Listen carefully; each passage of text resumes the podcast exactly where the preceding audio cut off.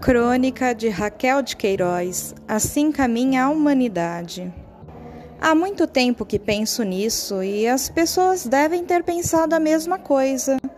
Mas ninguém fala, ninguém diz nada, porque não sei. Trata-se do automóvel, essa maravilha mecânica, o veículo revolucionário que acabou com os carros de tração animal e expulsou o trem urbano para os longos percursos. E agora, esse totem da nossa era, o automóvel, também chegou ao seu fim. Transforma-se num veículo obsoleto, não serve mais. A finalidade a que se destinava nas áreas urbanas, transporte individual, rápido, seletivo, perdeu o sentido.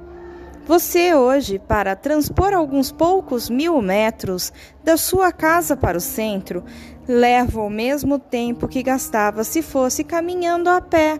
As ruas de todas as cidades do mundo, pequenas, médias, grandes ou imensas como São Paulo ou Nova York, vivem atravancadas por essas tartarugas ninjas andando a passo de. sim, de tartarugas mesmo cada uma ocupando um espaço que vai de 10 a 12 metros quadrados e transporta, na sua grande maioria, só uma ou duas pessoas, no máximo três, se houver o um motorista. Arrogante, nas suas janelas de cristal, na pintura luzídia, nos metais polidos, o automóvel é, acima de tudo, um monstro de egoísmo.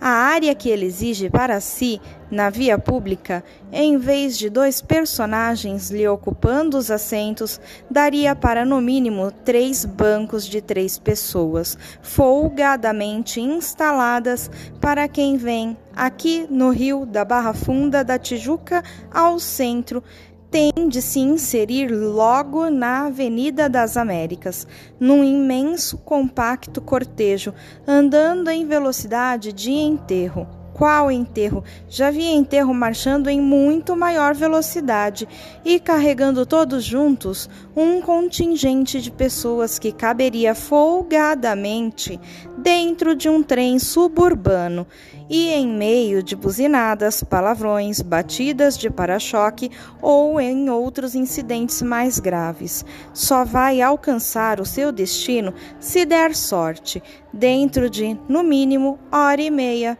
É, temos de livrar as ruas disso que Macunaíma chamava a máquina veículo automóvel. O carro puxado a cavalos também não desapareceu por obsoleto. Hoje, nem a rainha da Inglaterra o emprega, prefere os seus reluzentes Rolls Royces, tal como não se podia mais suportar o atropelo e sujeira dos cavalos das lerdas carruagens do fim do século XIX, assim também o automóvel acabou.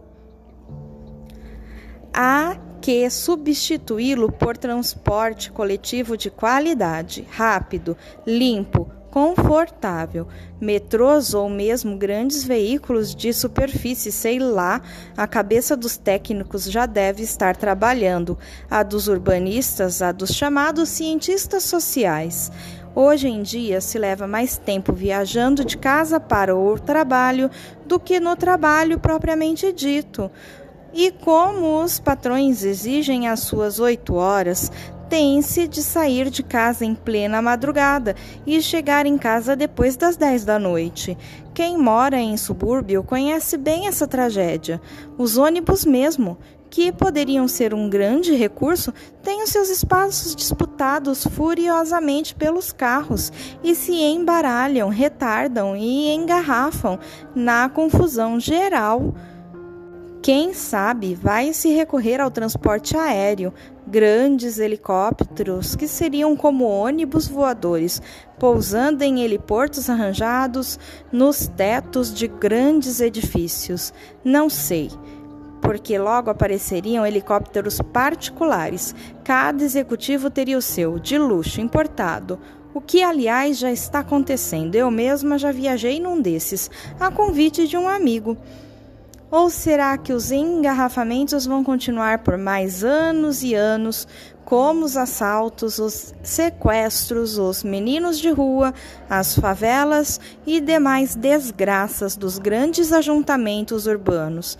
Então a solução seria mesmo acabar com os próprios grandes ajuntamentos urbanos, voltar todo mundo a se espalhar pelo campo, só procurando centros urbanos quando a natureza do seu trabalho exigisse, até que o campo se deteriorasse também, já que esse é o destino do homem sobre a terra acabar com tudo de bom e bonito que a natureza para ele criou.